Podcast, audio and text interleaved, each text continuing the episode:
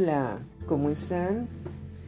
Bienvenidos a una vida con propósito, una jornada maravillosa en la cual estamos permitiendo al Espíritu Santo seamos moldeados para ser como Jesucristo. Seguiremos con el libro de Hebreos. Es un libro maravilloso que nos abre los ojos, el entendimiento y aviva nuestro espíritu, el fuego de Dios, para vencer cualquier situación que necesitemos que Dios tome control en todo lo que vayamos a lograr. Gracias al poder del Espíritu Santo, al poder de la palabra y a nuestra disposición para hacer la voluntad de nuestro Dios, Jehová de los ejércitos y su Hijo Jesucristo. Dice así Hebreos capítulo 3 versículo 1 al 19. Jesús es superior a Moisés. ¿Por qué Jesús es superior a, Moisés? Porque Jesucristo es Dios mismo. Y Moisés, a pesar de que también fue un salvador que Dios escogió para liberar a un pueblo, al pueblo de Israel, Jesucristo vino a ser el salvador del mundo para perdón de pecados. Porque Moisés no podía perdonar pecados, no era Dios, pero Jesucristo sí podía perdonar pecados y puede. Dice así, por tanto, hermanos santos, ¿por qué se nos llama santos? Porque la sangre de Cristo nos limpia de pecados y así somos santos, participantes del llamamiento celestial. Considerad al apóstol y sumo sacerdote de nuestra profesión, Cristo Jesús.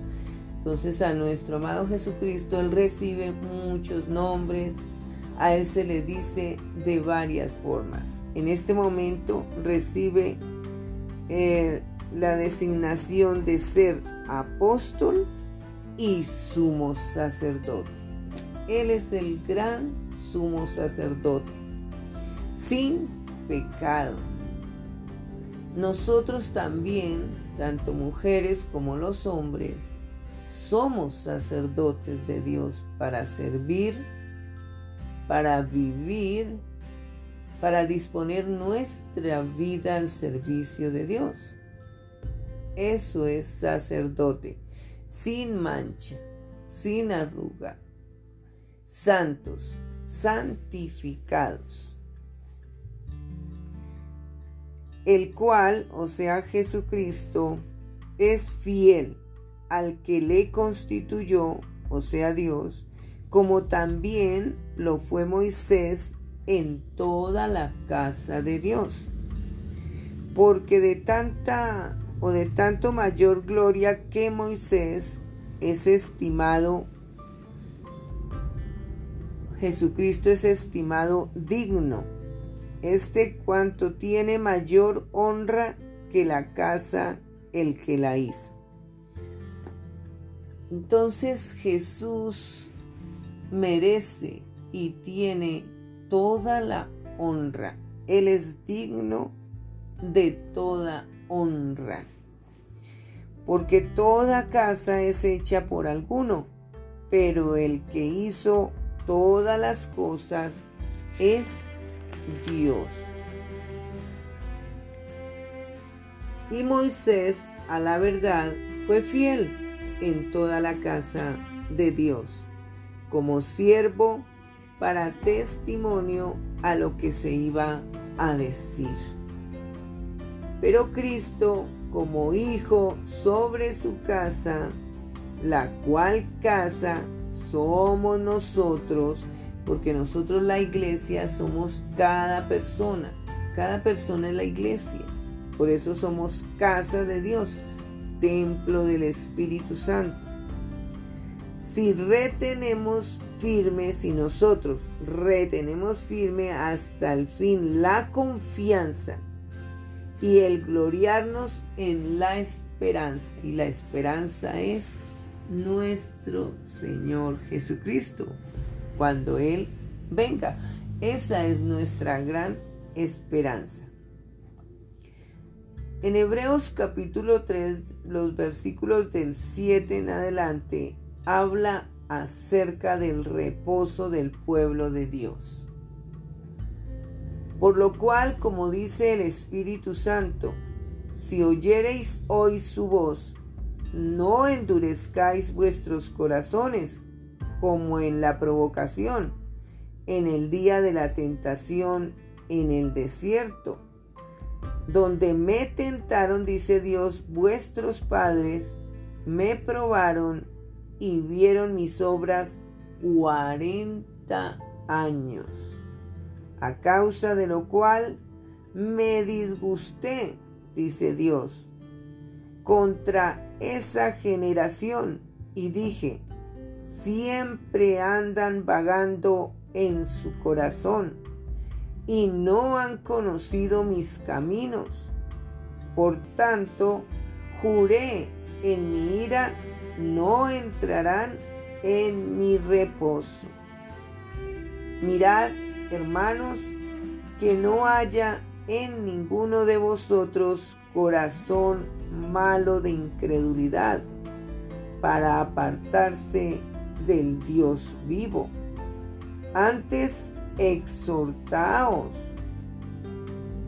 los unos a los otros cada día, entre tanto que se dice hoy, para que ninguno de vosotros se endurezca por el engaño del pecado, porque somos hechos participantes de Cristo con tal que retengamos firme hasta el fin nuestra confianza del principio.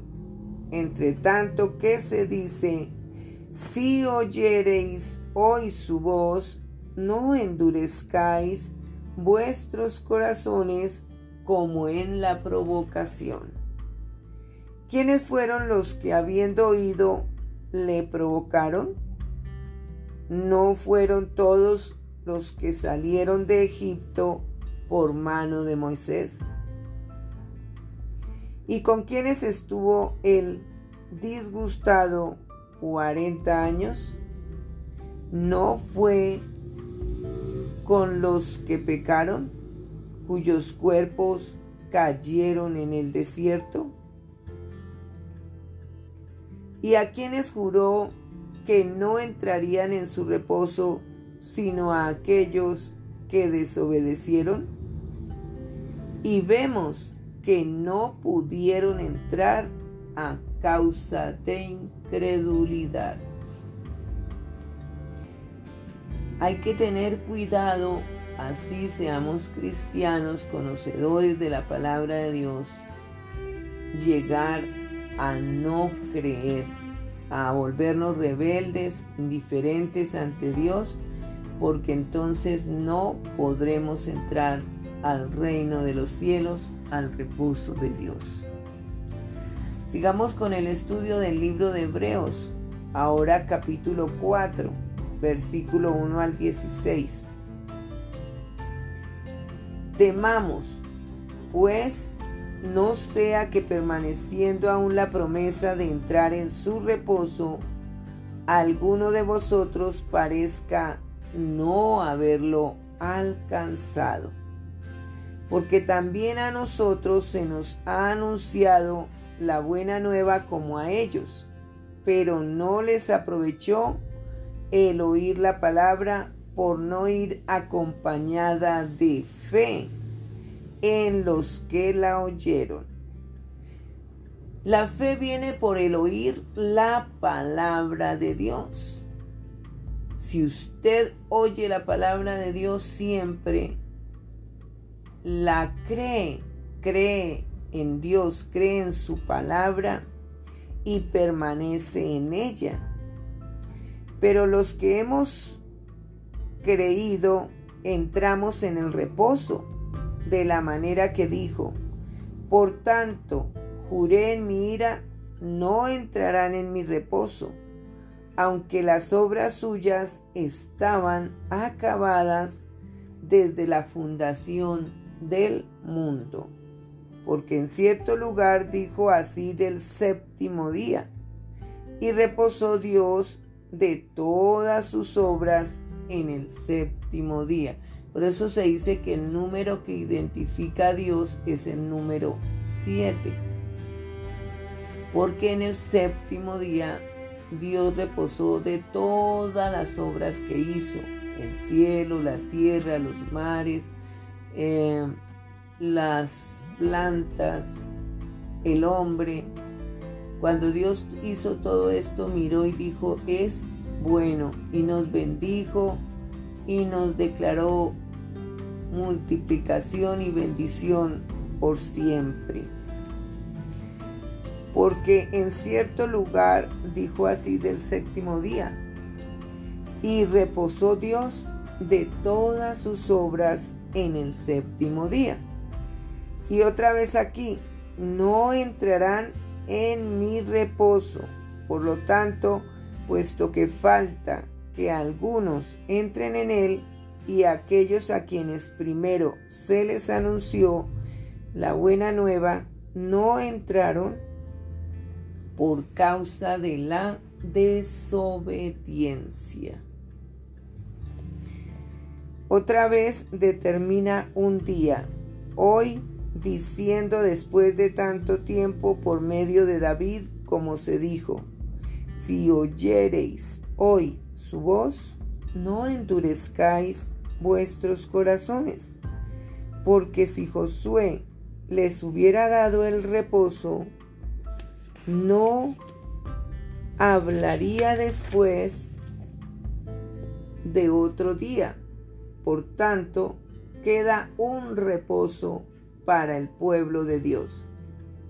Porque el que ha entrado en su reposo también ha, reposado de sus obras, como Dios de las suyas.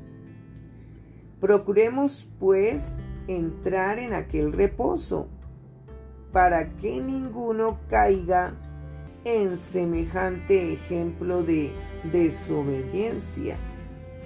Porque la palabra de Dios es viva y eficaz y más cortante que toda espada de dos filos y penetra hasta partir el alma y el espíritu, las coyunturas y los tuétanos, y discierne los pensamientos y las intenciones del corazón.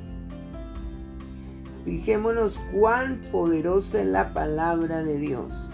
Por eso la palabra de Dios puede sanar tu cuerpo. Cuando tú la crees y declaras en el nombre de Jesús sanidad por la llaga de Cristo, eres totalmente sano si lo crees. Por eso la palabra de Dios es poderosa, pero se necesita fe para creer. También la palabra de Dios puede darte alimento porque la palabra de Dios es pan, es alimento diario. La palabra de Dios también te puede liberar, te puede proveer, dar bendiciones abundantes porque Dios creó en la palabra de Dios promesas para nuestra vida, porque nos va a proteger. También la palabra de Dios da protección y da mucho más sabiduría, temor a Dios, fe, porque sin fe es imposible agradar a Dios. Y no hay cosa creada que no sea manifiesta en su presencia. Antes bien, todas las cosas están desnudas y abiertas a los ojos de aquel, o sea, de Jesús, a quien tenemos que dar cuenta. Los versículos 14 en adelante al 16 habla de Jesús, el gran sumo sacerdote. Por tanto, teniendo un gran sumo sacerdote que traspasó los cielos, Jesús, el Hijo de Dios, retengamos nuestra profesión, porque no tenemos un sumo sacerdote que no pueda compadecerse de nuestras debilidades, sino uno que fue tentado en todo, según nuestra semejanza, pero sin pecado. Jesús fue tentado todas las veces, pero él no cayó. Permaneció santo siempre. Acerquémonos, pues, confiadamente al trono de la gracia, para alcanzar misericordia y hallar gracia para el oportuno socorro. Ese trono de la gracia es Jesucristo. Él nos ha dado la gracia del perdón de pecados. Por eso tenemos que estar siempre pegaditos a Jesucristo nuestro Salvador, nuestro Dios. Y sigamos con el libro de Hebreos, capítulo 5, versículo 1 al 14. Porque todo sumo sacerdote tomado de entre los hombres es constituido a favor de los hombres en lo que a Dios se refiere, para que presente ofrendas y sacrificios por los pecados, para que se muestre paciente con los ignorantes y extraviados, puesto que él también está rodeado de debilidad. Esto quiere decir que nosotros siempre tenemos que ser pacientes con las otras personas, así como Dios es paciente con nosotros porque nadie es perfecto y todos somos débiles aquí en este mundo. Somos fuertes y poderosos y vencemos porque tenemos el Espíritu Santo, porque obedecemos a la palabra de Dios, porque hacemos su voluntad. Y por causa de ella, o sea, de nuestra debilidad, debe ofrecer por los pecados, tanto por sí mismo como también por el pueblo. Y nadie toma para sí esta honra, sino el que es llamado por Dios como lo fue Aarón. Entonces Aarón fue llamado a ser sacerdote para servir a Dios. Nosotros también somos llamados a ser sacerdotes, tanto mujeres como hombres. Tú eres sacerdote mujer de tu hogar tú eres sacerdote, varón de tu hogar, somos sacerdotes para Dios. Así tampoco Cristo se glorificó a sí mismo haciéndose sumo sacerdote, sino el que le dijo, tú eres mi hijo, yo te he engendrado hoy. Eso se lo dijo Dios a Jesús. Como también dice en otro lugar, le dice Dios a Jesús, tú eres sacerdote para siempre, según el orden de Melquisedec. Y Cristo en los días de su carne, ofreciendo ruegos y súplicas con gran clamor y lágrimas al que le podía librar de la muerte, o sea Dios, fue oído a causa de su temor reverente. Y aunque era hijo, por lo que padeció, aprendió la obediencia. Y habiendo sido perfeccionado, vino, se, vino a ser autor de eterna salvación para todos los que le obedecen. y fue declarado por Dios sumo sacerdote según el orden de Melquisedec. Advertencia contra la apostasía. En Hebreos 5, versículo 11 en adelante, habla acerca de esto, de la apostasía.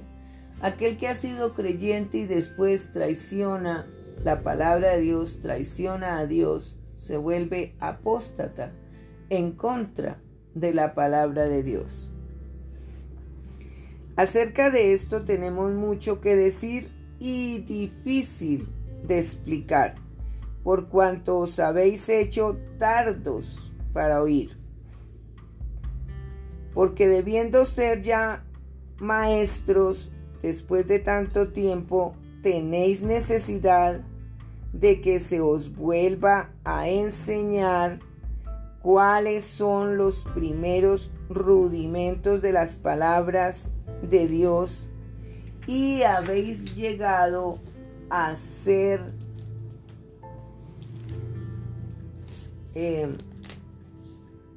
tales que tenéis necesidad de leche y no de alimento sólido. Es que es increíble cuando ya hemos tomado leche espiritual, o sea, la palabra de Dios es esa leche, ese alimento espiritual.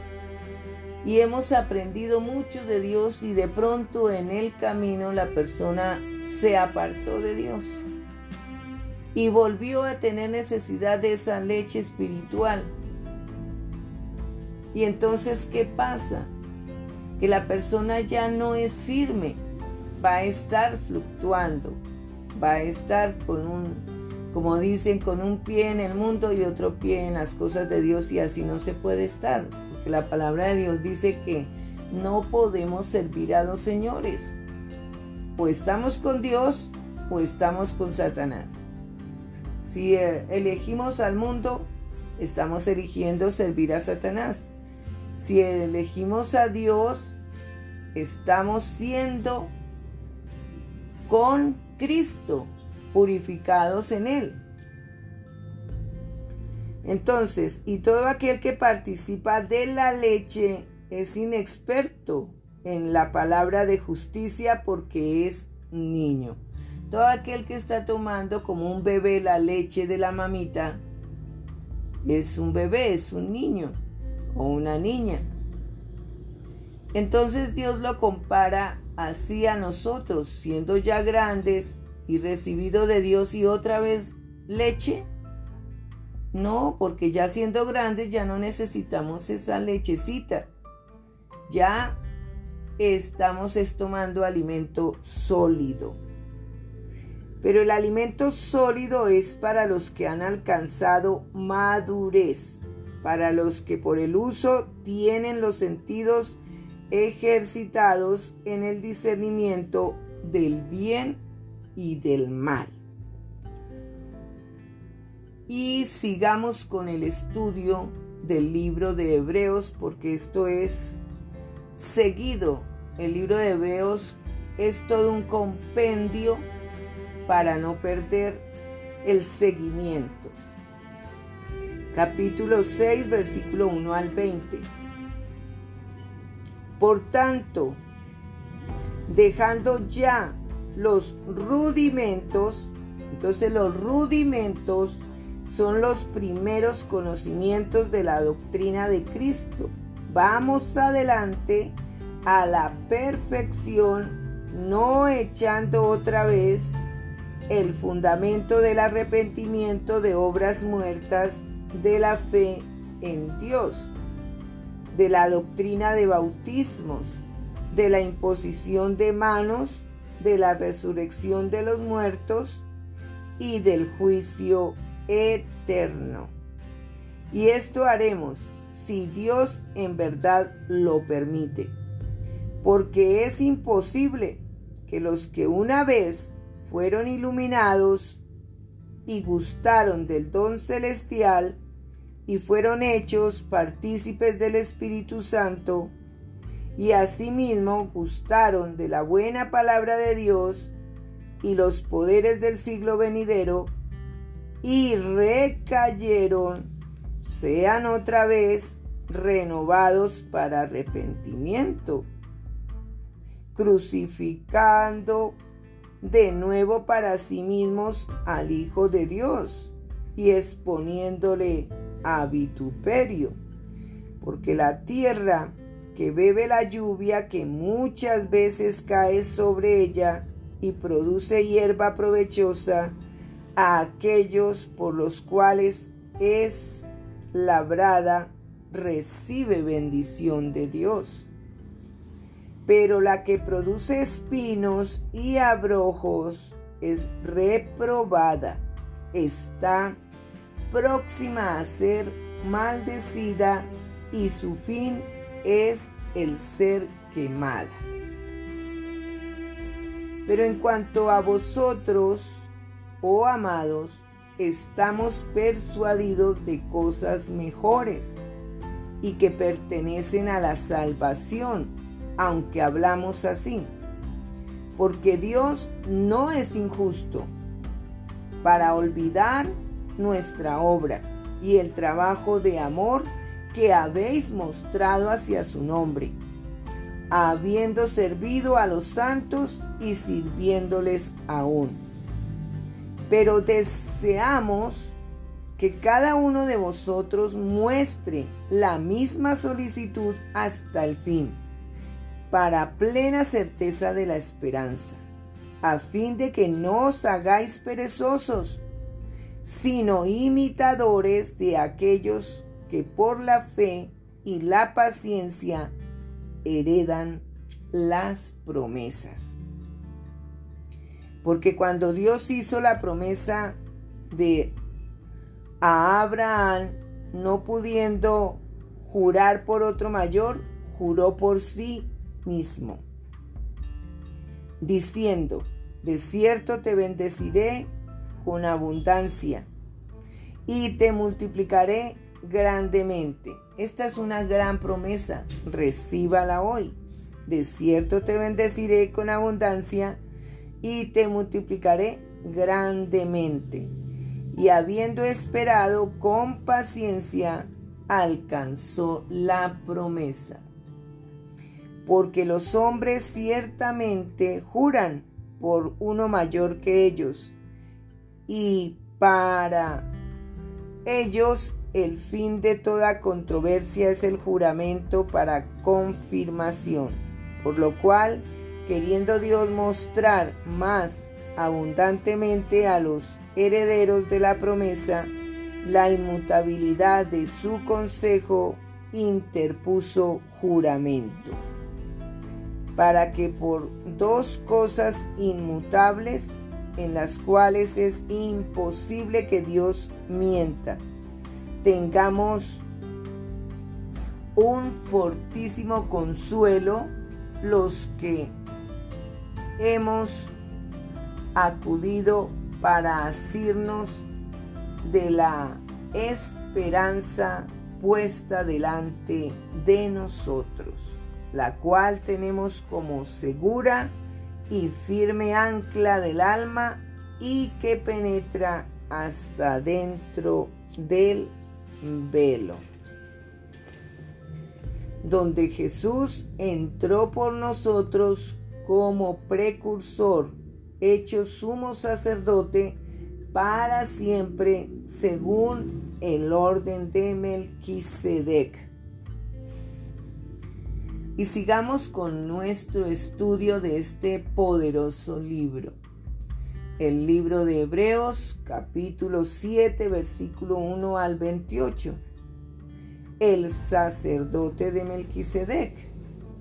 Porque este Melquisedec, rey de Salem, sacerdote del Dios Altísimo, o sea Jesucristo, que salió a recibir a Abraham que volvía de la derrota de los reyes y le bendijo, a quien asimismo dio a Abraham los diezmos de todo, cuyo nombre significa primeramente, este es otro nombre de otros nombres a Jesucristo, Rey de justicia y también Rey de Salem, esto es, Rey de paz. Eso es nuestro amado Jesucristo, Rey de justicia, Rey de Salem, o sea, Rey de paz.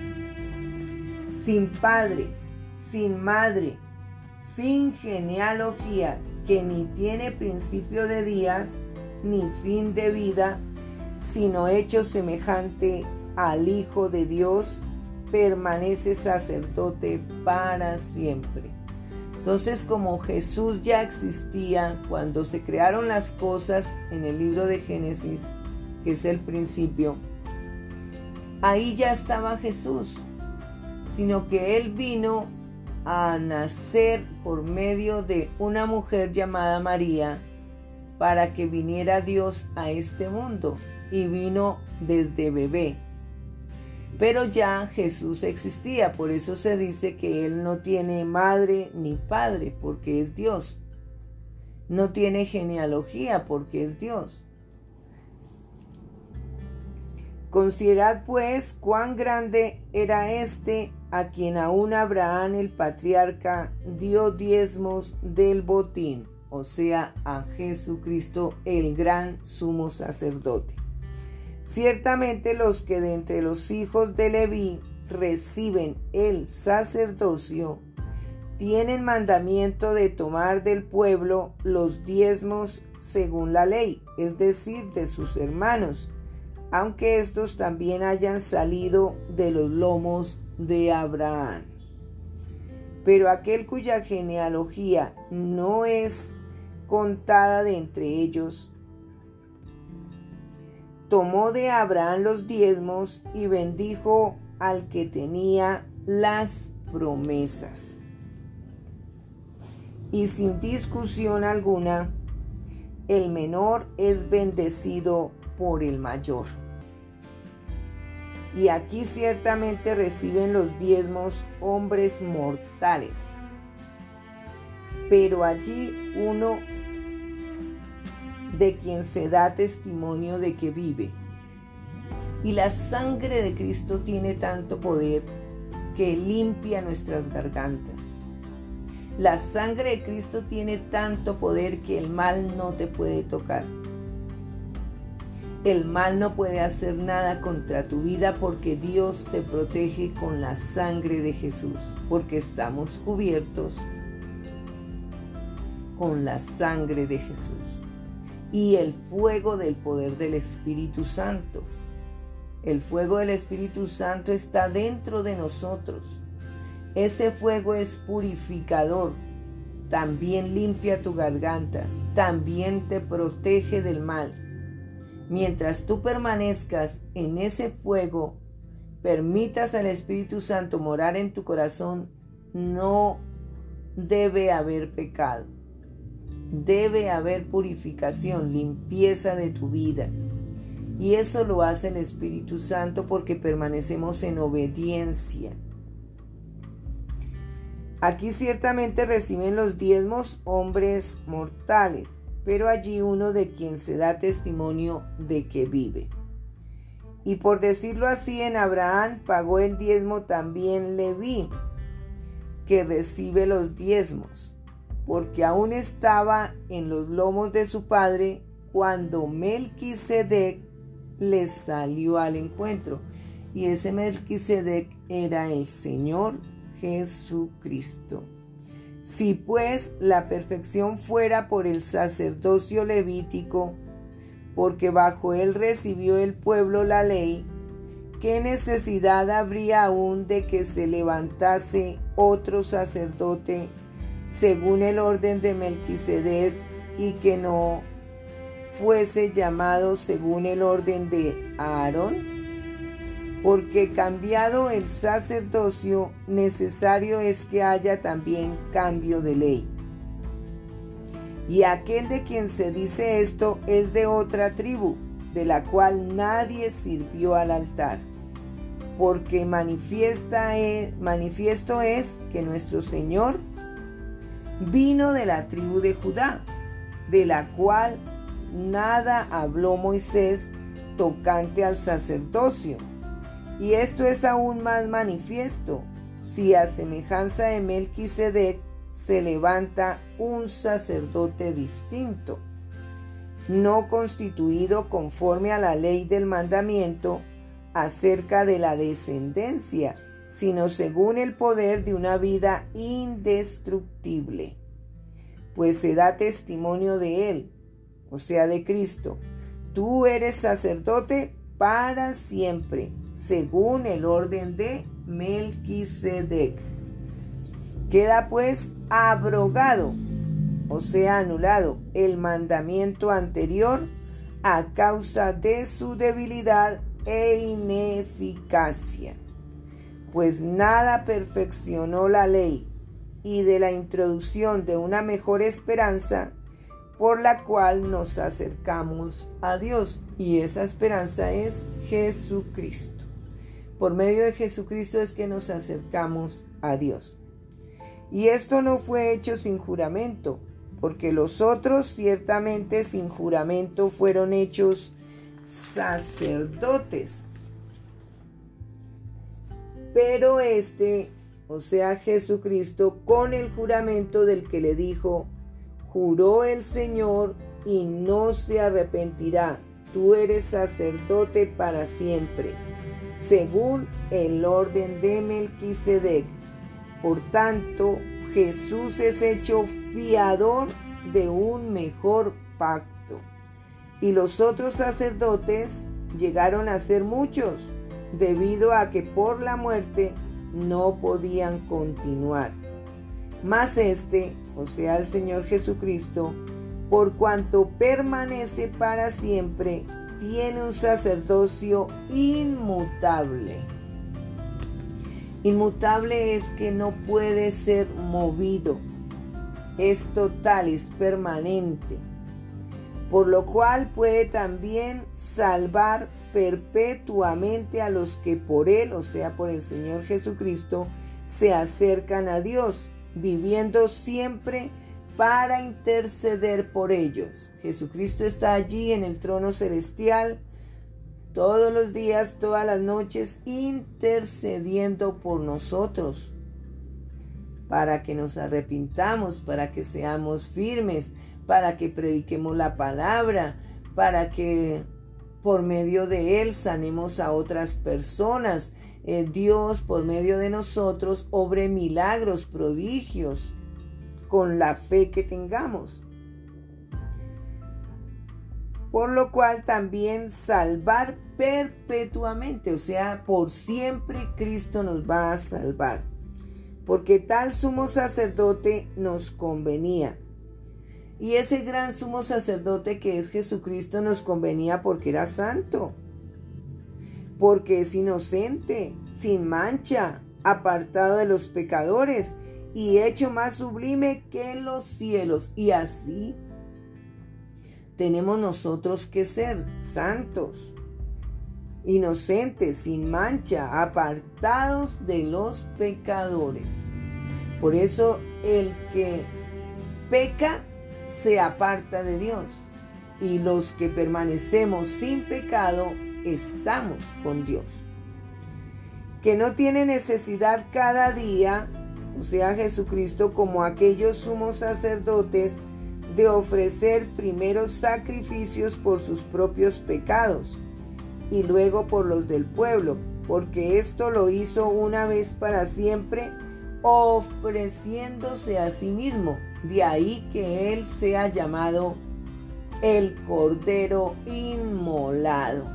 Jesucristo se ofreció en sacrificio vivo, soportando ese calvario, esa cruz en su cabeza, todo lo mal que se comportaron esos latigazos, todo lo soportó para salvarnos a nosotros.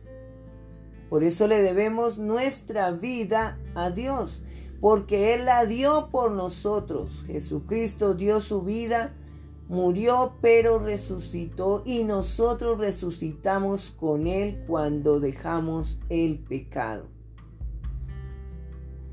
Porque la ley constituye sumos sacerdotes a débiles hombres, para pero la palabra del juramento posterior a la ley al Hijo hecho perfecto para siempre.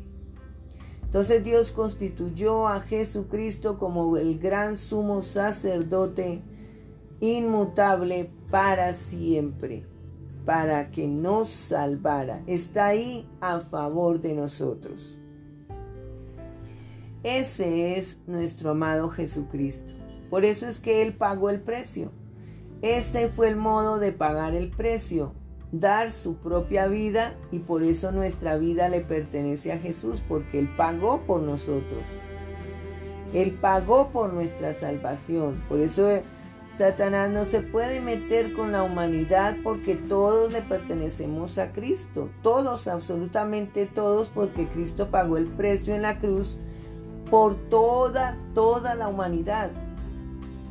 Sean creyentes o no creyentes, Cristo pagó el precio por todos. Y todos somos lavados con la sangre de Cristo. Todos llegaremos al conocimiento de la palabra de Dios, absolutamente todos.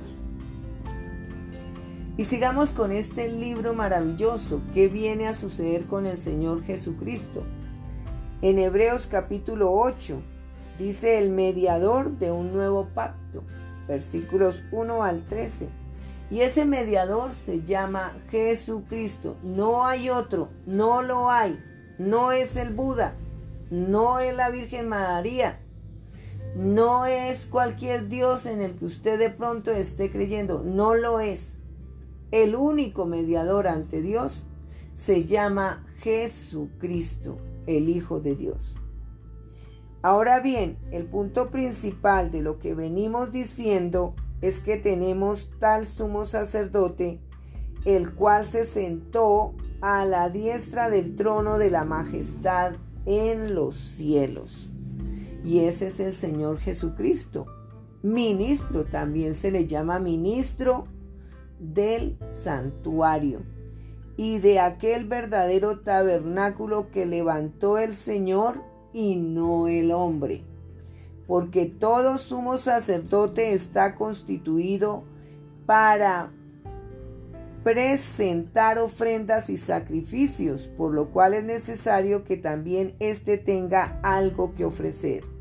Así que si estuviese sobre la tierra ni siquiera sería sacerdote, habiendo aún sacerdotes que presentan las ofrendas según la ley los cuales sirven a lo que es figura y sombra de las cosas celestiales, como se lo advirtió a Moisés cuando iba a erigir el tabernáculo, diciéndole, mira, haz todas las cosas conforme al modelo que se te ha mostrado en el monte.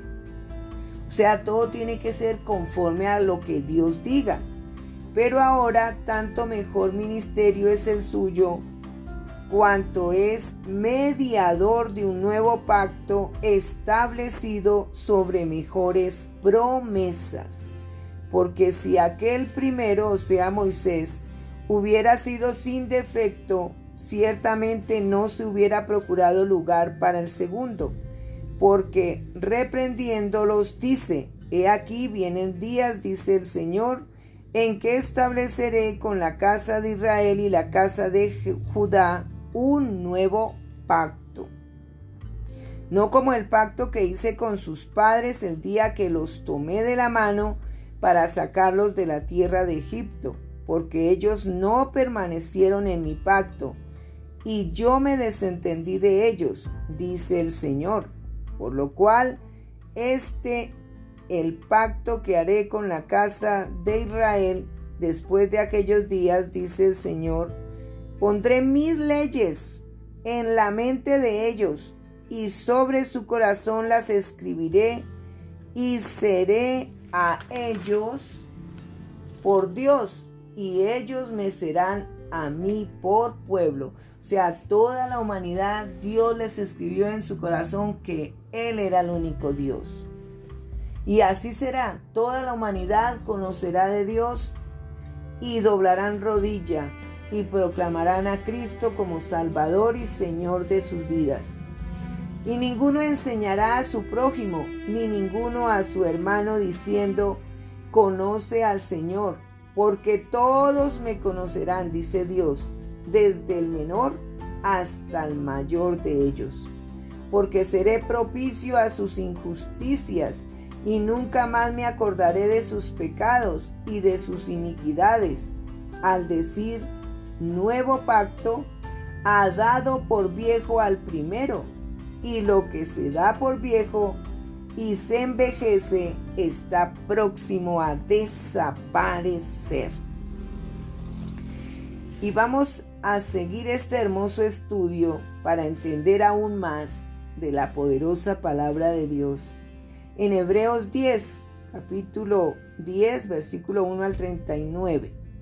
Porque la ley, teniendo la sombra de, de los bienes venideros, no la imagen misma de las cosas, nunca puede por los mismos sacrificios que se ofrecen continuamente cada año, hacer perfectos a los que se acercan.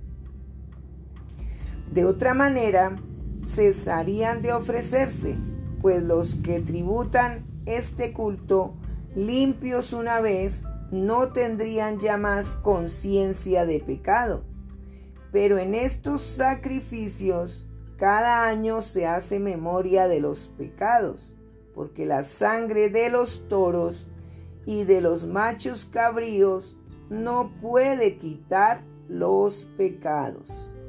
Por lo cual, entrando en el mundo, dice, sacrificio, esto lo dice el Señor Jesús, sacrificio y ofrenda no quisiste, mas me preparaste cuerpo holocaustos y expiaciones por el pecado no te agradaron. Entonces dije, he aquí que vengo, oh Dios, para hacer tu voluntad. Como en el rollo del libro está escrito de mí, diciendo primero, sacrificio y ofrenda y holocaustos y expiaciones por el pecado no quisiste ni te agradaron las cuales cosas se ofrecen según la ley. Y diciendo luego, he aquí que vengo, oh Dios, para hacer tu voluntad. Quítalo primero para establecer esto último. En esa voluntad somos santificados mediante la ofrenda del cuerpo de Jesucristo, hecha una vez para siempre. Y ciertamente todo sacerdote está día tras día ministrando y ofreciendo muchas veces los mismos sacrificios que nunca pueden quitar los pecados. Pero Cristo, habiendo ofrecido una vez para siempre un solo sacrificio por los pecados, se ha sentado a la diestra de Dios. De ahí en adelante esperando hasta que sus enemigos sean puestos por estrado de sus pies, porque con una sola ofrenda hizo perfectos para siempre a los santificados, o sea, a todos los pecadores que se arrepintieron o que nos arrepentimos. Y nos atestigua lo mismo el Espíritu Santo, porque después de haber dicho, este es el pacto que haré con ellos, después de aquellos días, dice el Señor, pondré mis leyes en sus corazones y en sus mentes las escribiré. Añade, y nunca más me acordaré de sus pecados y transgresiones. Pues donde hay remisión de estos, no hay más ofrenda por el pecado. Así que, hermanos, teniendo libertad para entrar en el lugar santísimo por la sangre de Jesucristo, por el camino nuevo y vivo que Él nos abrió a través del velo, esto es, de su carne, y teniendo un gran sacerdote sobre la casa de Dios, o sea, Jesucristo, acerquémonos con corazón sincero, en plena certidumbre de fe, purificados los corazones de mala conciencia y lavados los cuerpos con agua pura. Mantengámonos firme, sin fluctuar la profesión de nuestra esperanza, porque fiel es el que prometió, y considerémonos unos a otros para estimularnos al amor y a las buenas obras no dejando de congregarnos como algunos tienen por costumbre, sino exhortándonos y tanto más cuando veis que aquel día se acerca. Entonces, advertencias al que peca deliberadamente, porque si pecaremos voluntariamente después de haber recibido el conocimiento de la verdad, ya no queda más sacrificio por los pecados, sino una horrenda expectación de juicio y de hervor de fuego que ha de devorar a los adversarios. El que viola la ley de Moisés por el testimonio de dos o de tres testigos muere irremisiblemente. ¿Cuánto mayor castigo pensáis que merece que merecerá el que pisoteare al Hijo de Dios? Y tuviere por inmunda la sangre del pacto en la cual fue santificado e hiciere afrenta al Espíritu de gracia? Pues conocemos al que dijo, mía es la venganza, yo daré el pago, dice el Señor. Y otra vez, el Señor juzgará a su pueblo. Horrenda cosa es caer en manos del Dios vivo pero traed a la memoria los días pasados, en los cuales, después de haber sido iluminados, sostuvisteis gran combate de padecimientos, por una parte ciertamente con vituperios y tribulaciones fuisteis hechos espectáculo y por otra llegasteis a ser compañeros de los que estaban en una situación semejante porque de los presos también os compadecisteis, y el despojo de vuestros bienes sufristeis con gozo, sabiendo que tenéis en vosotros una mejor y perdurable herencia en los cielos.